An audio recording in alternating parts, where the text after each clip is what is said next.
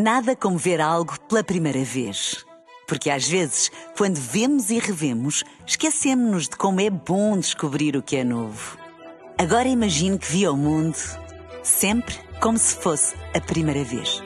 Zais. Veja como se fosse a primeira vez. Um dia na história com Carlos Bastos. Mr. Gorbachev, tear down this wall. I have a dream. Aqui, posto de comando do movimento das Forças Armadas. Sim, é, é, é, é fazer a conta.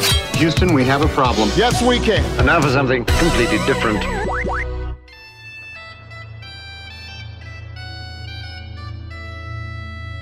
Hoje celebramos o dia em que a nossa independência foi restaurada.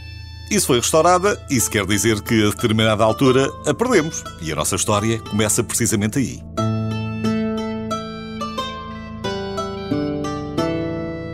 Em 1578, morreu sem honra nem glória Dom Sebastião em Alcácer Quibir.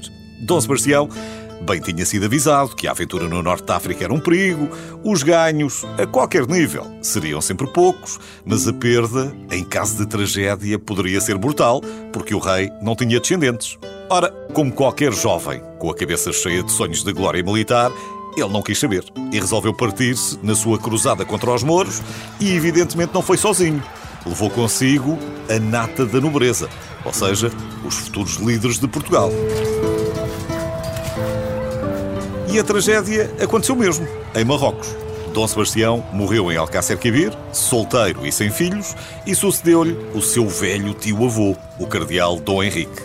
Como é óbvio, o cardeal também não tinha descendência e, já com 66 anos, antes que fosse tarde demais, resolveu reunir as cortes para escolher um sucessor. Surgiram vários candidatos, mas os três principais eram todos netos de Dom Manuel I e, portanto, todos sobrinhos do cardeal.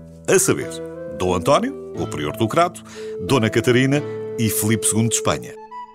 Dom António era filho de Dom Luís, mas era filho bastardo, e isso parecia ser um handicap difícil de ultrapassar.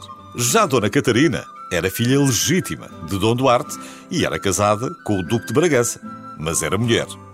Filipe II, por seu lado, não só dispunha de tanta legitimidade como os primos, como ainda tinha a seu favor o poder e o dinheiro.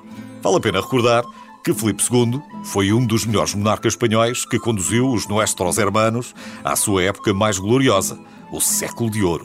O seu império era tão grande que nele o sol nunca se punha. É uma expressão que às vezes se usa com alguma liberdade, mas no caso dele era mesmo verdade. Curiosamente, o sangue português sempre foi motivo de orgulho para Filipe II, que era neto, como já vimos, de Dom Manuel I. A filha de Dom Manuel era Dona Isabel, que, graças àqueles casamentos que eram negociados como tratados, se tornou a rainha consorte de Espanha, mas que sempre ensinou ao filho a nossa língua e o amor pela cultura lusitana. Portanto, Filipe II moveu as suas influências e foi escolhido pela nobreza e pelo clero. Apenas o povo ficou do lado do prior do Crato.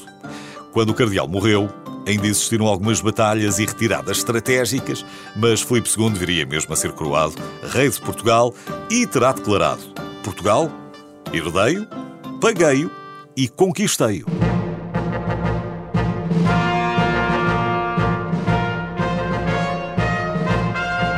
Começava assim a dinastia filipina com Filipe II de Espanha, o primeiro de Portugal.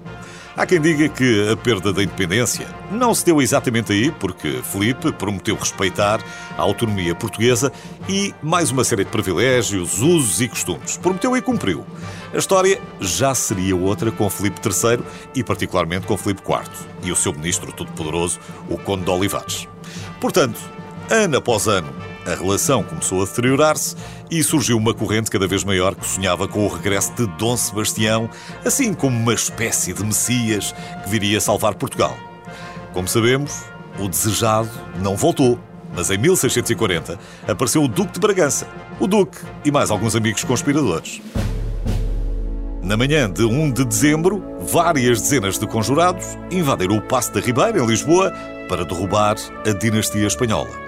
Miguel de Vasconcelos, que representava os interesses castelhanos, foi morto e atirado pela janela. E foi do balcão do Paço que o Duque de Bragança foi proclamado rei, o rei Dom João IV. No entanto, A restauração da independência só seria reconhecida depois de muitas batalhas e escaramuças com os espanhóis, quase 30 anos depois, com a assinatura do Tratado de Lisboa. Nada como ver algo pela primeira vez. Porque às vezes, quando vemos e revemos, esquecemos-nos de como é bom descobrir o que é novo. Agora imagine que viu o mundo sempre como se fosse a primeira vez. Zais. Veja como se fosse a primeira vez.